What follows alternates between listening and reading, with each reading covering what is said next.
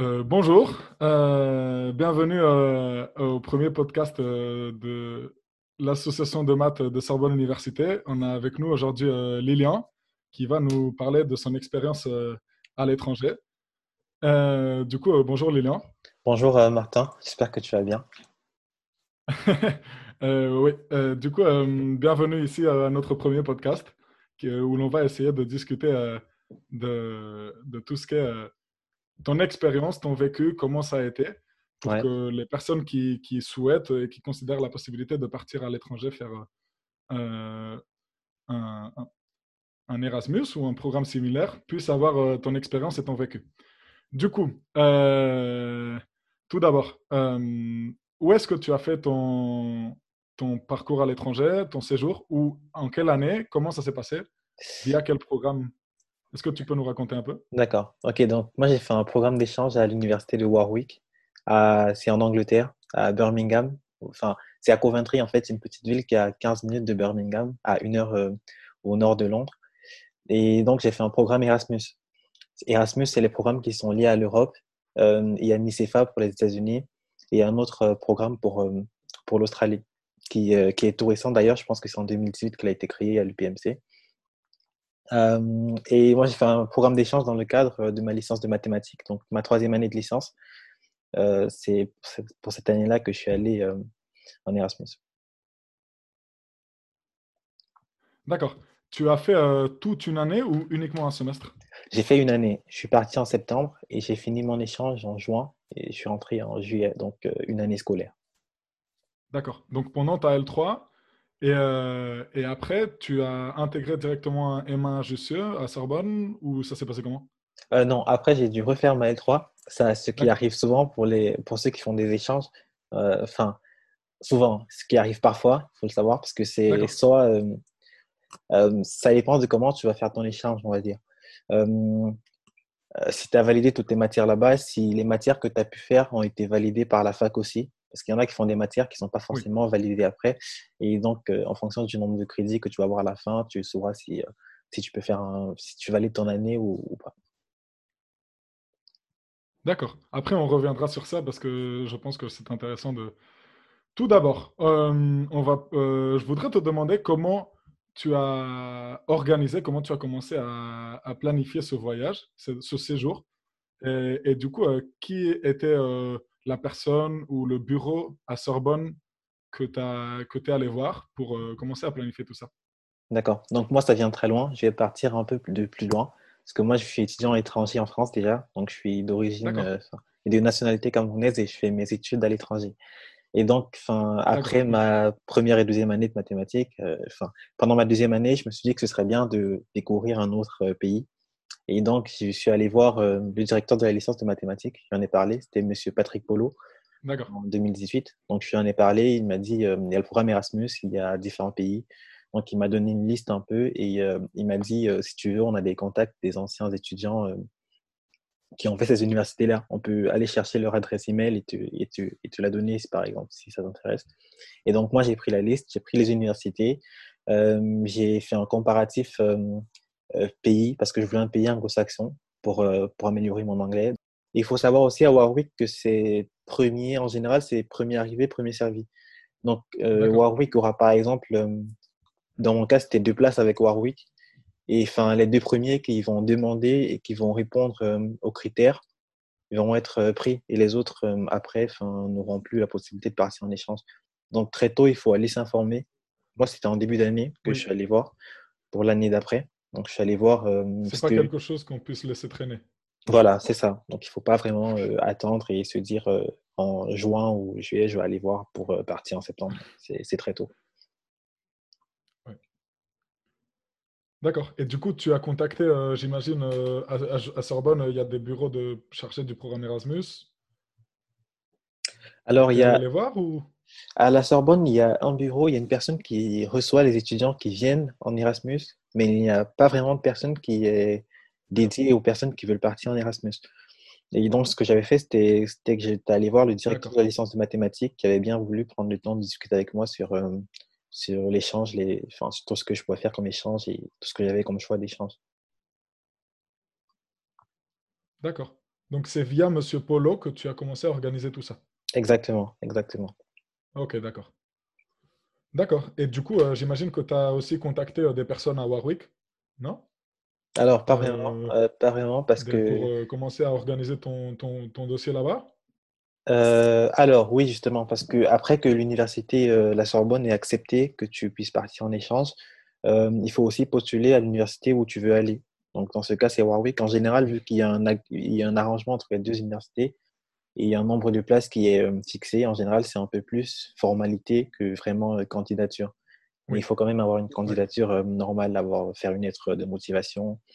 Si j'ai bien compris, si, si j'ai bien compris finalement, parce que je pense que ça marche comme ça, euh, entre Warwick et Sorbonne, ils, ils accordent que chaque année, par exemple, Sorbonne va envoyer deux personnes, et du coup, la sélection se fait plutôt niveau euh, SU ici à Paris que à Warwick euh, qui veulent t'accepter ou pas, non? Exactement, exactement. Et ça va dans les deux sens parce que j'ai croisé une fille aussi quand j'étais à Warwick qui, euh, qui venait, qui avait fait son échange à la Sorbonne.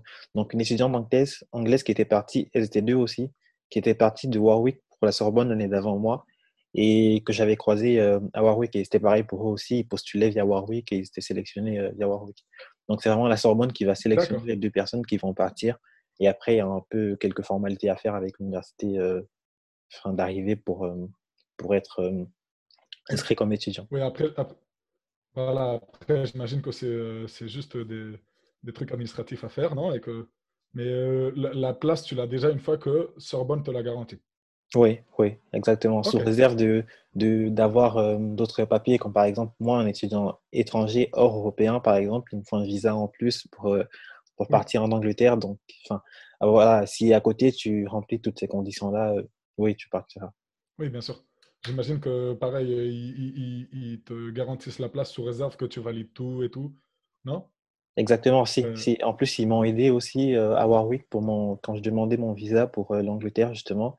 Il y avait une personne qui m'aidait par mail avec tout ce qu'il faut comme document, etc. et qui me donnait des conseils aussi. Il y a même une personne qui a bien voulu revoir mon dossier avant que j'aille j'aille euh, à l'ambassade faire ma demande de, de visa. ok, ça c'est trop bien. Le fait que tu aies pu euh, recevoir de l'aide, pas uniquement de Sorbonne, ça c'est ok, ça c'est très intéressant. Ouais. D'accord. Euh, du coup, euh, j'aimerais parler maintenant un peu de comment se- s'est passé, comment tu as commencé à organiser, parce que j'imagine qu'il y a tout un côté administratif pour l'inscription à la fac là-bas et tout, mais après, il y a aussi un côté pédagogique. Comment est-ce que tu as choisi quels lieux tu allais faire là-bas? Est-ce que tu as eu le choix ou pas? Est-ce que tu as bien obtenu des équivalences? Comment ça s'est passé? Exactement. Donc, pour ça aussi, il faut savoir que ça dépend des matières que j'étais censé faire en restant à Paris. Donc, par exemple, en licence 3 de mathématiques à Paris, on va faire de la topologie, de la théorie de la mesure, etc. Et donc, il faut aller chercher des matières qui vont correspondre euh, au maximum à ces matières-là. Et ça se fait pas tout seul, ça se fait avec le euh, directeur de la licence de mathématiques. Donc, Monsieur Polo et moi, on a regardé les matières que Warwick proposait, mathématiques et en statistique aussi. Euh, et à partir de là, on a décidé euh, des matières, euh, les, matières que je choisirais pour partir. Il y avait juste, il fallait juste que l'université d'accueil accepte que je puisse m'inscrire dans ces matières-là. Et donc, donc, et pour ajouter une chose aussi qui peut être importante de savoir, c'est que j'avais initialement, je voulais faire un échange de six mois, enfin, d'un semestre. Et euh, à Warwick, par exemple, le- les examens, c'est à la fin de l'année. Donc, ils m'ont dit que je pouvais faire aucune matière sur euh, un semestre. Enfin, les matières durent un semestre, mais pour avoir une, euh, pour passer les examens, il faut attendre une année. C'est en juin qu'il y a tous les examens sur, euh, sur l'année. Et donc, euh, c'est, en général, c'est un départ d'une année pour l'Angleterre. Oui, d'accord.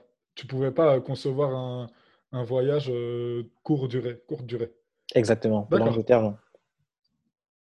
Ok, d'accord. Parce que par exemple, je sais qu'il y a des, des programmes, par exemple, l'Italie, si je ne me trompe pas, c'est plutôt au contraire.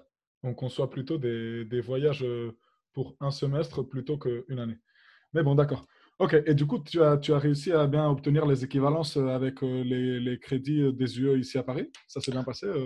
Euh Euh, oui, pour ça, ça s'est bien passé. Dans mon cas, euh, oui, parce que je faisais, euh, moi, je faisais une majeure mathématique et une mineure informatique et facilement, j'ai pu avoir euh, toutes les matières, entre guillemets, qui correspondaient. Mais je suis parti en échange à Warwick avec une, une amie de l'UPMC, enfin de la Sorbonne, pardon, qui, qui faisait, elle, une majeure mathématiques et une mineure design. elle, elle a eu un peu plus de, de galère, on va, dire, dans le choix de ses matières, parce qu'elle a, pour la mineure design, c'était un peu compliqué, donc elle a dû abandonner sa mineure et, et, avoir juste des matières de, de mathématiques. D'accord. Est-ce que toi, tu as quand même euh, continué à faire des cours d'informatique là-bas ou?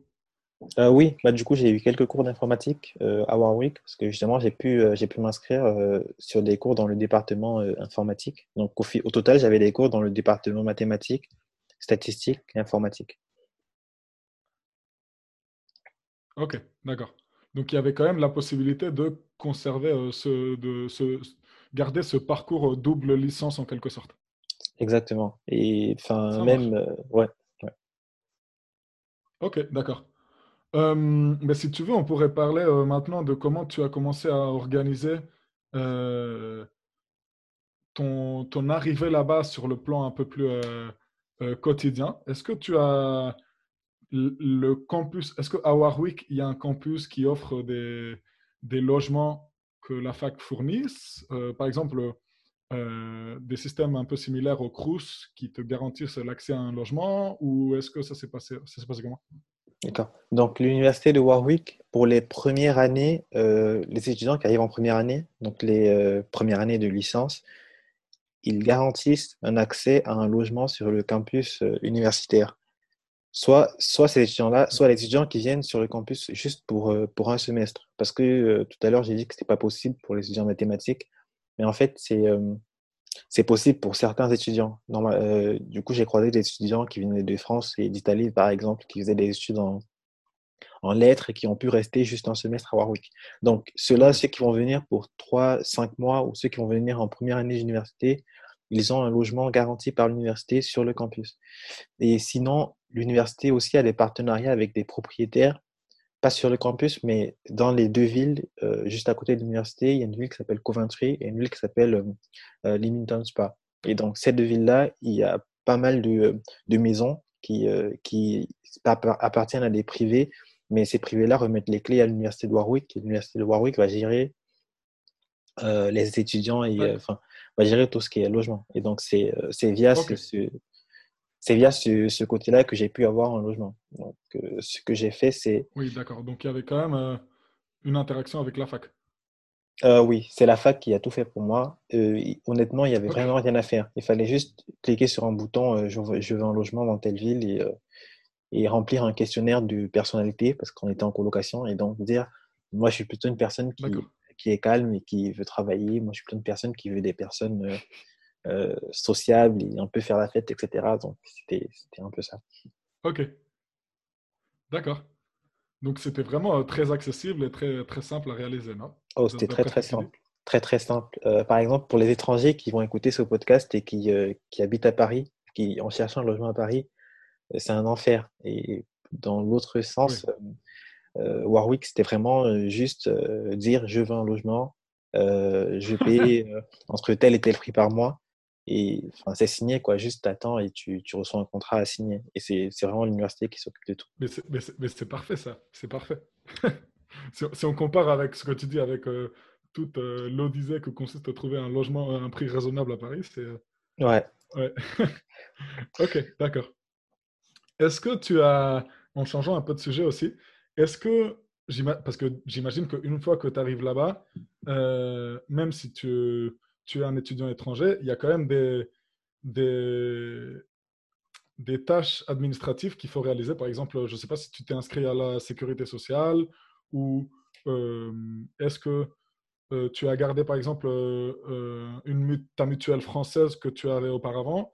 Est-ce qu'il y a eu beaucoup de problématiques avec les, processus administratifs que tout Anglais, toute personne doit régler avec le gouvernement ou l'administration anglaise? Alors, euh, dans ce sens-là aussi, je dirais plutôt non, parce que ma mutuelle à Paris a bien voulu me faire un... Enfin, j'ai été, je suis resté euh, dans ma mutuelle et j'étais euh, couvert, même si j'étais en Angleterre. Donc, ils m'ont fait un papier comme quoi j'étais bien couvert pendant toute la durée de mon échange sur, sur une année. Côté Angleterre, j'ai pas vraiment eu, eu affaire à la sécurité sociale, j'ai pas eu affaire au, j'ai pas eu ces problématiques-là. Et donc, ça s'est vraiment fait depuis la France. Il faut savoir aussi qu'à l'époque, la France et l'Angleterre, pardon, étaient encore dans l'Union européenne. Donc là, ça vient juste de changer. Peut-être c'est plus, c'est plus d'actualité. Reste à voir comment, comment ça se déroule actuellement. Mais je pense qu'en général, euh, euh, il, est, il est fort probable que les, les, déjà ce que tu dis des mutuelles qui offrent des euh, préserver leurs services à l'étranger, ça reste vrai. Et je, reste à voir si avec le Royaume-Uni c'est toujours le cas ou pas. reste à voir, oui, d'accord. Est-ce que hum, tu as reçu des bourses, des aides économiques ou est-ce que ce n'était pas le cas? Comment ça s'est passé sur ce point-là? Alors, comment ça se passe sur ce point-là? Sur ce point-là, il y a une bourse euh, Erasmus qui est accessible à tout étudiant euh, qui part pour le programme Erasmus. Et elle est fixée euh, en fonction du pays où tu vas. pour l'Angleterre, je pense que c'est entre la bourse est entre 130 et 250 euros par mois, si je me souviens bien. Et pour l'Angleterre, par exemple, c'était 180 euros par mois d'échange. Donc sur neuf mois, on a fait neuf mois d'échange moi et l'autre étudiante euh, de la Sorbonne qui sont partis. Euh, donc, c'est 180 euros par mois, mais la bourse n'est pas mensuelle. On l'a reçue en deux paiements annuels. Le premier paiement, c'est euh, après notre arrivée. Il faut arriver, faire signer un document, le renvoyer à la Sorbonne pour débloquer sa bourse. Et donc, ça prend un peu de temps. Je crois que c'était un mois ou deux après l'arrivée. Et pareil, la deuxième partie, c'est au retour. Donc, au retour, il faut repartir à la Sorbonne faire signer un document comme quoi on est bien euh, rentré. Enfin, signer un document à Warwick, comme quoi on part de Warwick, signer un document à la Sorbonne quand on arrive. Et donc, c'est avec ça qu'on reçoit les 30% restants euh, de la bourse. D'accord. Ok. tu dis que c'était pas moitié-moitié euh... Non, c'était pas, pas 50-50, c'était 70 euh, la première partie et 30 à la fin. D'accord, ok. Et donc, en fait, il faut quand même prévoir au moins pour pour le début euh, une certaine, euh, un certain fonds économique. Non? Enfin, J'imagine que si tu dis que tu ne l'as pas reçu dès le premier moment, bah, il ne il faut pas s'attendre à recevoir euh, l'aide dès la première semaine que tu sois là-bas. C'est ça, il faut y penser. Il faut y penser, il faut prévoir que ce soit pour le voyage. Pour le logement, ça dépend de comment on s'organise. Parce que, exactement, par exemple, pour moi qui ai pris un logement avec l'université, eux, ils nous ont fait payer en trois fois. Mais le premier paiement, ce n'était pas en septembre, c'était en janvier. Donc, on avait clairement le temps de, euh, s'installer, arriver et euh, payer plus tard. Euh, par contre, par contre l'étudiante qui était avec moi, elle, elle a pris un logement particulier. Donc, elle, s'est débrouillée toute seule et bah, du coup, pour elle, par exemple, elle payait par semaine et à partir de la première semaine où elle est arrivée, elle a commencé à payer. D'accord. Tu, dis que là-bas, le, logement, elle le paye semaine à semaine? En Angleterre, c'est en général, c'est ça. En général, c'est un loyer sur une semaine et à la fin de la semaine, euh, chaque fois, il faut payer. Parce que ça, c'est aussi un détail qui peut être intéressant pour des personnes qui. c'est le genre de petits détails auxquels on...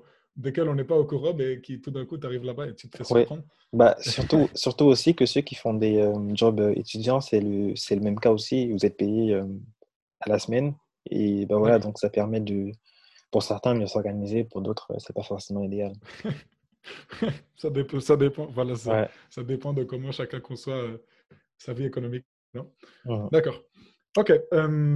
du coup, si on parle maintenant un peu plus de comment euh, était la vie une fois que tu es arrivé là-bas, est-ce que euh, euh, les cours, l'organisation de tes matières était, tu penses, similaire à celle de, de la France ou pas? Par exemple, est-ce que tu avais aussi un système cours magistral puis TD séparément ou ça se passe comment?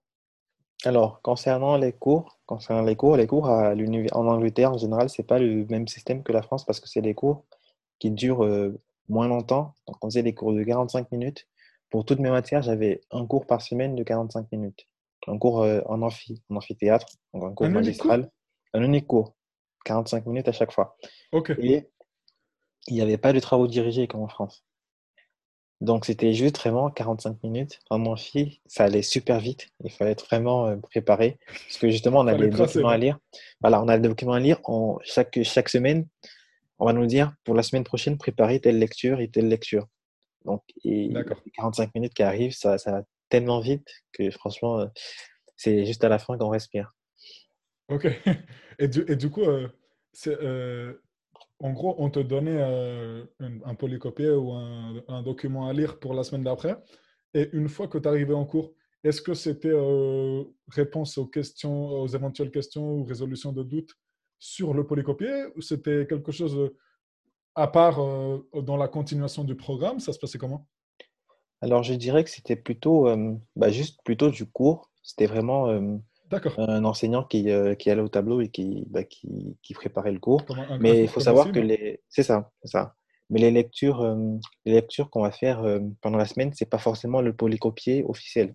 Donc en Angleterre, ils aiment bien ça, les enseignants, c'est nous dire, ah, il y a sur Internet tel article d'une personne qui est très intéressant sur tel sujet de la topologie. Donc allez lire ça, le cours de la semaine prochaine, il va ressembler à ça. Ou alors aller à la bibliothèque, il y a tel livre, chapitre euh, 4, euh, de telle page à telle page, ce serait bien que Oui, vous le lisiez euh, avant le cours. Donc, c'est pas forcément aller lire un polycopier qui est préparé et venir euh, avoir le, le polycopier euh, juste Oui. recraché. Ça force beaucoup plus à travailler en autonomie, non, j'imagine? À Oui, chercher euh, toi-même tes propres qui... ressources? Oui, oui, Bah, je pense aussi parce que justement, euh, ceux qui voulaient euh, s'orienter vers la recherche, ils aimaient bien ça. D'accord. Ok. Et, mais du coup, attends, parce que tu, tu avais combien de, de, de matières différentes? Parce que si ça fait 45 euh, minutes euh, par, euh, par t'as- tu devais pas avoir beaucoup d'heures de cours, non? Oui, j'avais vraiment pas beaucoup d'heures de cours. Alors, j'avais six matières par semestre. Donc, j'avais euh, bah, six fois 45 minutes de cours euh, par semaine. Ouais, Après, à côté, à côté, j'avais pris les matières aussi, parce que c'est ça, en Angleterre, c'est possible aussi de dire, euh, ah, par exemple, j'avais pris une matière de- d'anglais, j'avais pris un cours d'anglais bah, qui était ouvert aux Erasmus, comme ça, donc anglais avancé, où on avait euh, bah, deux heures par semaine. Du coup, c'était, très bien. Et c'était l'occasion aussi de voir un peu euh, d'autres étudiants Erasmus. D'accord. Et du coup, euh, est-ce que par exemple, il y avait beaucoup de, de matières, comme on, on pourrait dire, optionnelles, qui ne sont pas obligatoires, mais qui peuvent élargir le panorama ou pas? Ou Si, ça si, existait justement, ceci ou... ça, ça existe. Alors, par année, on va dire, il y a un nombre de crédits à ne pas dépasser et un nombre de crédits minimum à avoir pour valider son année. Donc, euh, dis-moi si je me trompe, mais je pense que c'est euh, c'est Normalement, c'est 30, 60. c'est 60, bah voilà, Tr- 30 par 30 et semestre. 30. Ouais, c'est ça. Voilà. Et à Warwick, c'était, on va te dire, tu peux choisir jusqu'à 45 crédits de matière à faire. Donc, si tu as des choses euh, par semestre, si tu as des choses au-dessus que tu veux voir un peu, tu peux les choisir. Mais au final, ta moyenne, ce sera sur euh, 30, euh, juste sur 30, euh, 30 crédits. Mais du coup, euh, ils choisissent les meilleures notes ou, par exemple, si, si je décide de, de- de prendre 35 crédits euh, par semestre, euh, on fait, enfin, ça se passe comment? Alors, bah 5 crédits justement, pour pas ça, ou? pour ça non, parce que pour ça, il y a des matières obligatoires déjà. Et c'est, par bloc de Ok, matières. Donc, on va te dire, il y aura sûrement à chaque, pour chaque formation 15 ou 20 crédits obligatoires. Et les 10 oui, crédits au-dessus, c'est sur ces crédits-là que tu pourras jouer. Donc, tu pourras prendre euh, bah, 40 crédits d'accord. et au final prendre euh, les 20 obligatoires et bah, les 10 euh, meilleurs, meilleurs des deux. Ok, d'accord. Donc, parmi les, option- les optionnels, c'est toi qui choisis euh, celle qui t'intéresse le plus. Exactement. Celle où tu as eu les meilleurs résultats, j'imagine aussi. Euh, oui, bah, je pense. Et c'est bien parce que du coup, si tu fais des mathématiques et que tu, par exemple, tu as un petit intérêt pour l'économie, tu peux aller prendre un cours de première année, euh, introduction à l'économie, euh, enfin, qui va pas compter forcément, mais euh, au moins tu seras avec des gens qui Oui, font ça et voilà, quoi. qui te permet d'élargir des horizons, de découvrir euh, des nouvelles, des nouveaux sujets, non? Ouais, c'est ça. Ok, ça c'est ça c'est très ouais, très enrichissant, j'ai l'impression. D'accord. Est-ce que tu est-ce que tu penses que la vie dans le campus, est-ce que la vie dans le campus était très active ou pas? Est-ce qu'il y avait euh, beaucoup de, de, comme on peut l'imaginer, euh, des, des- peut-être des fraternités ou la vie associative était, euh, est-ce que tu, parce que toi, tu as dit que tu vivais dans la ville à côté, Oui, euh, mais est-ce qu'il y avait aussi des logements dans le campus? oui. Alors, euh, la vie associative à Warwick, comment ça se passait? Alors, à Warwick, déjà, la première semaine où on est arrivé, bah, la première semaine de cours, en général, il y a ce qu'on appelle une Welcome Week. Donc, il y a toutes les, euh, toutes les euh, associations qui sont là. il y a tous les clubs de sport qui sont là, qui vont se présenter, qui vont dire allez, la semaine prochaine, on fait tel événement de d'ouverture, tel événement de bienvenue, venez, vous allez rencontrer des gens, vous allez voir comment ça se passe et tout. Et donc, il y avait vraiment des clubs, mais en tout ce que tu, enfin, tout ce que tu peux imaginer. J'ai vu des clubs d'échecs, de voile, du saut en parachute, du vraiment, enfin. Ils avaient beaucoup d'adhérents en général, ou c'était plutôt le truc parce que par exemple ici, il y a des à Sorbonne, j'ai l'impression que sauf les grandes, grandes euh, associations, il y en a beaucoup qui sont composées par une dizaine d'élèves. Est-ce que c'était le cas là-bas? Alors là-bas, justement, euh, là-bas, c'est. Je pense que c'est un peu plus quand même. C'est un peu plus parce qu'il y a pas mal de personnes qui vont se retrouver euh, pour leurs intérêts. Comme, comme je te disais, Martin, je te parlais de, d'échecs. Je pense que c'était assez euh, grand. Je pense qu'il y avait plus d'une centaine de personnes dans le club, ah euh, dans le club échec. Après, c'est les personnes de toute l'université. L'université, elle est grande aussi, hein, faut savoir. Oui, bien sûr. Euh, donc mais, voilà. mais ça change. Oui. Ouais, donc ça change. Comme tu dis, ça change de, ça change la Sorbonne de voir tous ces clubs-là et toutes ces personnes qui font ces choses-là. Il y avait un club de, de magie. Je pense qu'il y avait une bonne vingtaine de personnes qui faisaient des tours de magie.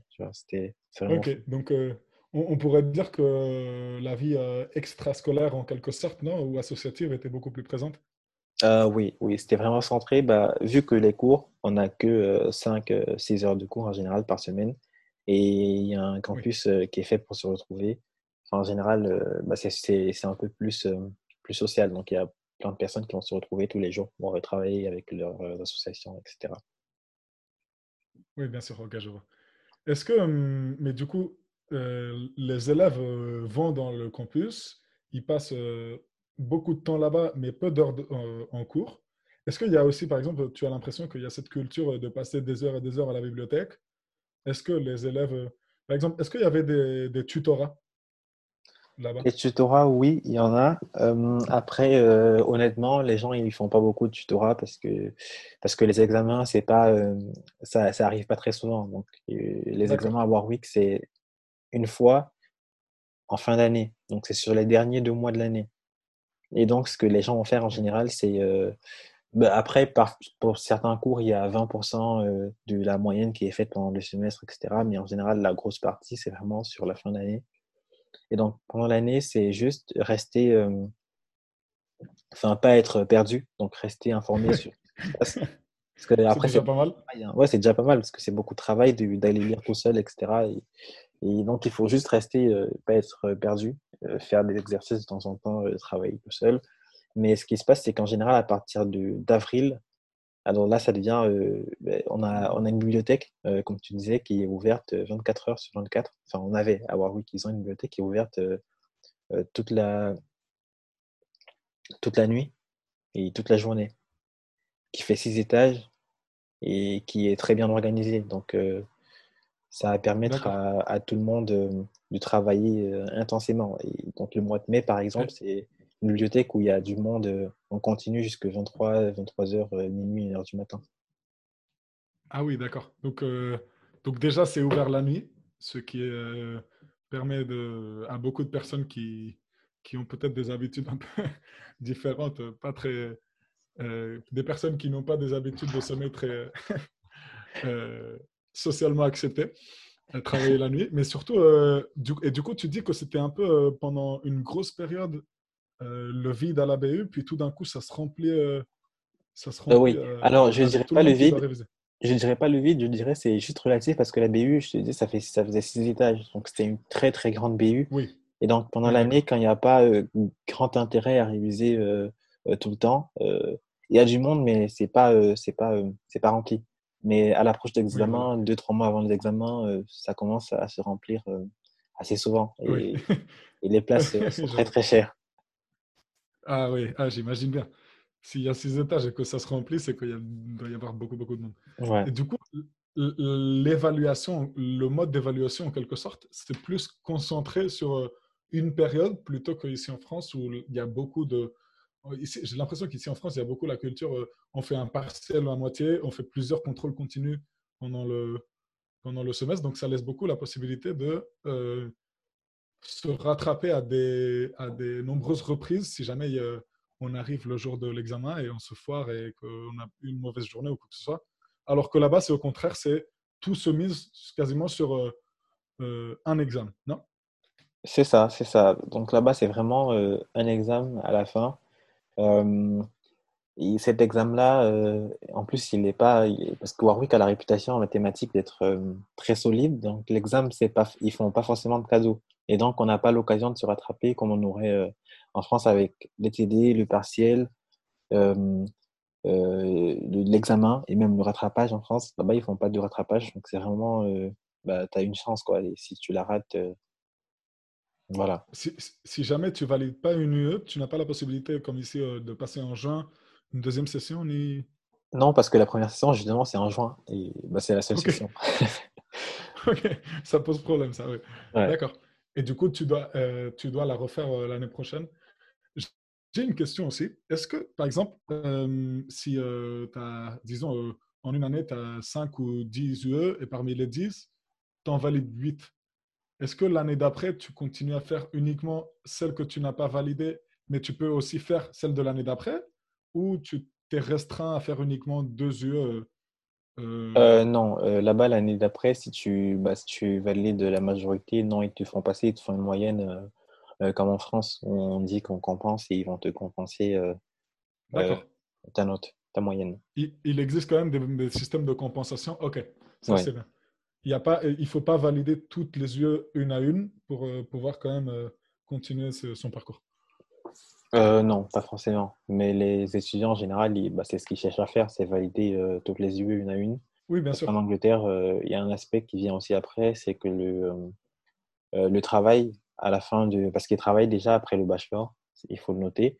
Le travail à la fin du bachelor, donc de la licence, euh, le bachelor, ça correspond à la licence, le travail est très lié à la note que tu vas avoir. Euh, donc, euh, il y a des. Enfin, c'est classé par un 2-2, 2-1, first, mais on va dire c'est 50%, donc passer 60%, 2-2, 65, je crois que c'est 2-1 et 70 en first. Il y a par exemple des métiers où on va te dire euh, il faut que tu aies eu 65 pour pouvoir euh, postuler.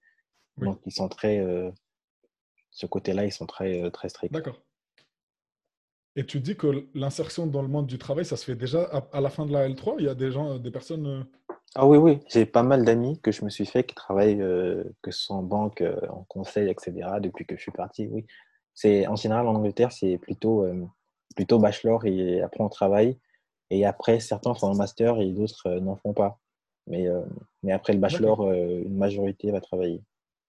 Il n'y a, pas, a pas cette culture que, que l'on pourrait retrouver un peu en France? Si tu n'as pas fait un master, retrouver un, un, job qui soit quand même bien rémunéré avec des conditions favorables et tout, c'est impossible si tu n'as pas fait un master. Ouais, voilà, c'est pas la même culture. Bah, là-bas, ce qui correspond au master ici, c'est la licence là-bas. Mais ils ont aussi des masters hein, pour ceux qui veulent approfondir les connaissances, euh, changer de secteur, euh, etc. Oui, bien sûr.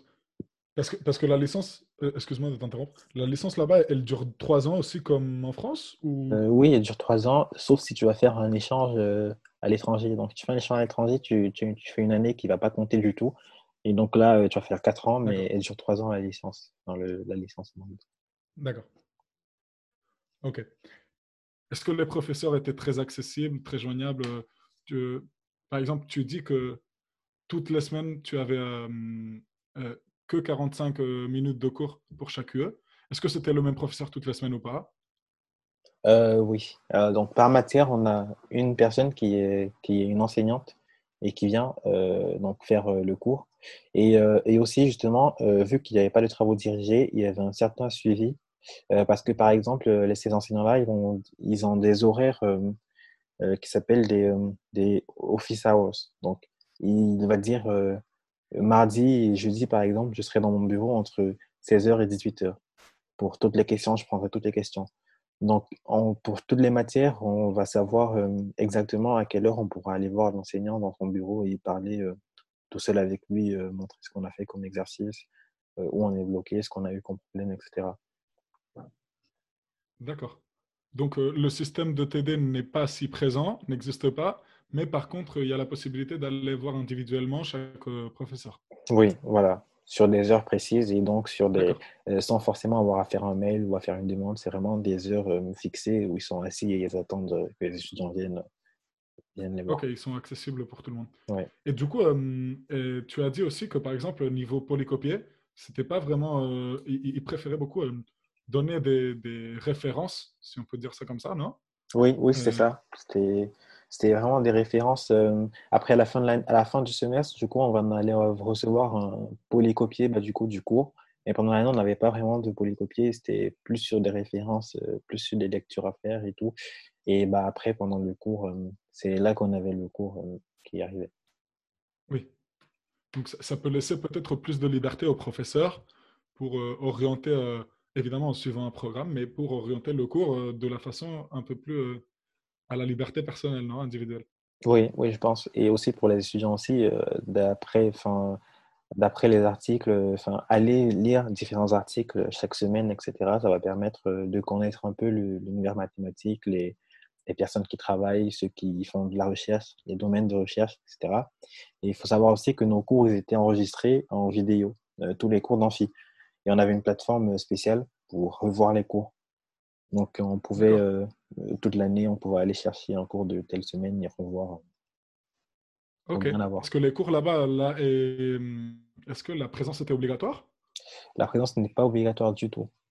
n'est pas obligatoire du, coup, du, du tout. Et d'ailleurs, c'était vraiment pas. Euh, euh, pour être honnête, c'était pas vraiment utile. Donc, en général, ce que les gens venaient faire en cours, c'était juste retrouver leurs amis, leurs amis pour les voir après. C'était un peu juste un, un moment euh, social. Euh, parce que le cours, de toute façon, il est enregistré euh, intégralement et de très bonne qualité. Donc, le cours, tu l'as juste après, une heure après qu'il soit fait, il est posté sur le, sur le site en ligne. Et donc, il y a tout le monde qui peut l'avoir. Mais les amphis étaient toujours pleins, justement, parce que on se dit au téléphone, allez, j'ai en cours. ah, on a cours cet après-midi, on fait le cours et après on va se voir pour aller travailler sur ceci ou pour aller prendre un verre ou pour aller manger, etc. Donc, ça. Donc, donc il y avait quand même les, amphis se remplissaient. Parce que les amphis étaient... en France, euh, voilà, par rapport à la France, justement, été, choqué. Oui. Ouais, comme tu dis, comme tu dis, je te coupe, mais j'étais vraiment choqué par, euh, par la différence. C'est que les amphis, bah, ils étaient, ils étaient remplis à chaque cours toute l'année. En France, c'est un peu, un peu le contraire. C'est pas, pas, pas la même euh, situation. Ouais, ouais. D'accord. ça change, oui. Est-ce que, bon, du coup, euh, je pense qu'on a un peu fait le tour. Euh, justement, j'aimerais revenir un peu sur le fait que ce que tu as dit avant. Euh, après avoir fini ton échange, tu as dû redoubler ta, enfin, faire une L3 à Paris quand même Oui, alors j'ai dû, enfin, pas faire une L3, mais refaire quelques matières. Donc, comme je te disais, par exemple, tu vas avoir tout l'examen à Warwick sur une période de l'année et à cause de ça, si par exemple tu es absent, parce que moi par exemple j'ai une matière où j'ai pas pu euh, aller en, en examen, et donc voilà, c'est tu, tu prends un zéro quoi. C'est pas, il n'y a pas vraiment de, de liberté euh, dessus, voilà. Et donc quand je suis revenu, je pense que j'avais bah, trois matières euh, qu'il fallait que je refasse. sur, sur l'année. Et c'est pas forcément une mauvaise chose, je pense, parce que ça permet du coup de, de s'organiser un peu plus sur, sur le futur parce que déjà à Warwick, je pensais, euh, je pensais à ce que j'allais faire après. Et c'est bien de faire un échange en fin de cycle, donc en dernière année de licence, dernière, dernière année de master, même si je ne pense pas que ce soit possible, parce que tu vas rater le moins de choses possible. Parce que là, par exemple, à, à la Sorbonne, la troisième année de licence est très liée à la deuxième année. Et donc, si tu pars la deuxième année et que tu reviens la troisième année, euh, tu seras un peu perdu parce que c'est vraiment euh, très continu comme, comme parcours. Pourtant, si tu fais la troisième année. Une linéarité, oui, dans les cours. Exactement. Et que tu reviens en première année de Master 1, là, il y a un peu. Euh, il y a plusieurs étudiants qui viennent de facs différentes, etc. Donc, c'est pas, c'est pas super linéaire avec la troisième année du, euh, de, la Sorbonne. D'accord. Et du, et du coup, attends, si j'ai bien compris, tu as dû juste, quand tu es revenu en France, faire euh, une année avec, disons, deux, trois UE que tu n'avais pas pu valider là-bas. Oui, oui. Après, j'en ai pris un peu plus pour euh, pour pas euh, pour pas avoir à glander, etc. Mais oui. Mais oui, donc euh, j'ai eu j'avais trois matières que j'avais que j'avais dû refaire. Enfin, donc une une que j'avais une grosse matière que j'avais vraiment pas parce que j'avais pas passé la main à Warwick et donc bah, j'avais pris juste un zéro. et donc que j'ai dû refaire et, bah, et deux autres que j'ai refait pour monter ma moyenne, ce qui m'a d'ailleurs pas mal servi. Et donc, ouais, et donc Warwick aussi, si après, après j'imagine que tu auras des questions dessus sur, sur tout ce que ça m'a apporté et l'ouverture et on pourra en parler. Mais grâce à ça, j'ai pu voir pas mal de choses. Parce que justement, pour, pour continuer sur ce point-là, là, si tu regardes un peu en perspective, quelle est ton, ton, ton, appréciation globale de, de, de cette expérience qui, du coup, j'imagine qu'il y a sur le point humain a dû être très enrichissante. non? Est-ce que ça a été le cas oui, bah oui, alors s'il fallait donner une note sur 10 à mon, à mon année, mon échange, moi je donnerais genre 12 ou 13. Parce que vraiment, c'était ah oui, c'était super. Ça m'a permis de. Par exemple, à Warwick, j'étais dans l'association de finances. Et donc, chaque semaine, on allait prendre deux heures où on allait parler des marchés financiers, etc où je faisais aussi un peu de course à pied avec l'assaut du trail à Warwick. ça m'a permis de rencontrer du monde, de me faire des amis. même l'endroit où j'y vais, donc j'étais en colocation avec cinq personnes. On était six, on avait, je pense, quatre nationalités différentes. et en plus de ça, tous les Erasmus, enfin nos amis communs qui se rejoignaient, etc. C'était vraiment beaucoup de monde de rencontrer, beaucoup d'amis de fait beaucoup de, beaucoup de découvertes sur les pays euh, d'Europe, forcément, pas, sans forcément y aller, hein, parce que euh, tous les week-ends, on allait jouer au foot. Euh, j'avais une dizaine d'Italiens qui jouaient avec moi et tout. Après, on va discuter. Enfin, forcément, au cours de l'année, je vais apprendre pas mal de choses sur l'Italie et dans le même sens, sur l'Espagne, sur, sur tous les pays. ce côté-là, c'était vraiment parfait. côté un peu plutôt pro, comme je te disais, à la de finance, j'ai appris pas mal de choses ça m'a un peu ouvert les yeux euh, sur euh, euh, qu'est-ce que si ça me j'ai vu que ça me plaisait je, me suis dit ah, tiens pour le master pourquoi pas faire aller un peu plus vers ça c'est à partir de là que j'ai un peu regardé bah, les écoles comment enfin ce que j'allais faire après ma licence est-ce que j'allais intégrer une école est-ce que j'allais faire un master en mathématiques etc et ça ça m'a aidé par exemple pour décider de faire une école de commerce que j'ai faite du coup bah, après après la Sorbonne. D'accord euh, déjà, pour revenir sur ce que tu disais, c'est, euh, je pense que avec les personnes que j'ai pu euh, connaître qui avaient fait des Erasmus ou, ou, ça, parce que moi, pareil, moi, je suis comme toi, je suis d'origine espagnole, je suis étranger. et du coup, j'ai l'impression que souvent, les personnes qui vont faire un Erasmus, c'est une expérience très enrichissante, pas seulement par le fait que tu connais la culture locale de là où tu arrives, mais parce qu'il y a énormément de personnes d'origine très, très, très variés qui sont dans la même situation que toi. Du coup, ça soude énormément euh, des amitiés et ça, te force à connaître euh, des cultures non uniquement euh, celles du pays où tu arrives. Comme tu dis, par exemple, des Italiens qui, qui sont au Royaume-Uni, bah, ils se retrouvent tout comme toi et du coup, tu es forcé à, apprendre comment, comment on vit un peu en Italie, non? Voilà, exactement, exactement, Martin. Et en plus, bah, pour ouvrir un peu, après mon échange, bah, du coup, j'ai, allé un peu, j'ai un peu visité l'Europe pour revoir mes amis et tout. Et euh, par exemple, je suis allé, euh, six fois en Hongrie parce que mon coloc euh, avec qui j'y vais est, du, est hongrois. Donc, je suis allé à Budapest cinq ou six fois l'année d'après. Donc, par exemple, c'est pour montrer à quel point ça va ouvrir un peu, ouvrir l'esprit. Ou alors, je suis allé en Italie aussi, en Allemagne, revoir des gens, etc. Et c'est vraiment super, oui. Dans, même, dans les deux sens, hein, j'ai pas mal d'amis qui sont venus, euh, venus à Paris me voir, etc. Oui, bien sûr. Après, euh, après ça, te, ça, te force à, visiter l'Europe, histoire de rendre euh, visite à, à, tous, les, tous les amis que tu as pu faire. Ouais. C'est trop bien. ok, et du coup, ah, justement, tu parlais avant de, de ton, ton, comment choisir ton parcours comment finalement le fait d'aller à l'étranger, ça t'a permis de découvrir un peu des nouveaux horizons et euh, choisir euh, ton parcours une fois euh, fini la licence. Donc, tu disais que c'était un peu la vie associative là-bas. Et, et, après ta licence, tu as décidé de faire un master en école de commerce. Non? C'est ça, ça, Donc après, bah, déjà à Warwick, je me suis un peu informé sur, sur les, bah, du coup, sur les masters en finance, que ce soit en France et en Angleterre, que j'ai bien aimé l'Angleterre et, euh, et, enfin, et voilà, j'ai pensé à y rester. Et donc, je me suis informé sur les masters, j'ai regardé les écoles en France. Donc, j'avais limité, après mes recherches, j'avais limité un peu au top 5 français en termes d'école de commerce. D'accord. J'avais postulé au, final, je pense, à bah, deux, deux écoles du top 5 et j'ai été admis dans les deux.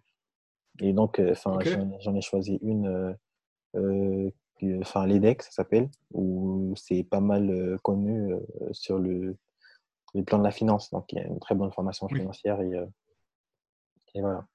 Et bah, enfin, euh, je sais pas si combien de temps on a encore, mais euh, dans la continuité, Warwick m'a aidé parce que par exemple, là avec mon école de commerce, là je vais faire, euh, je vais faire une alternance où je travaillerai en entreprise et, et je vais étudier à l'école et, et, même sur mon CV, juste avoir Warwick, j'ai, je vais faire une alternance dans une banque d'investissement et bah, le, la, la personne qui m'a recruté est, à, travailler en Angleterre et m'a croisé pas mal d'étudiants de Warwick. Et voir Warwick sur le CV, il a fait Ah ouais, euh, j'imagine que c'était très bien, etc. En plus, tu as fait mathématiques à, Warwick et tout.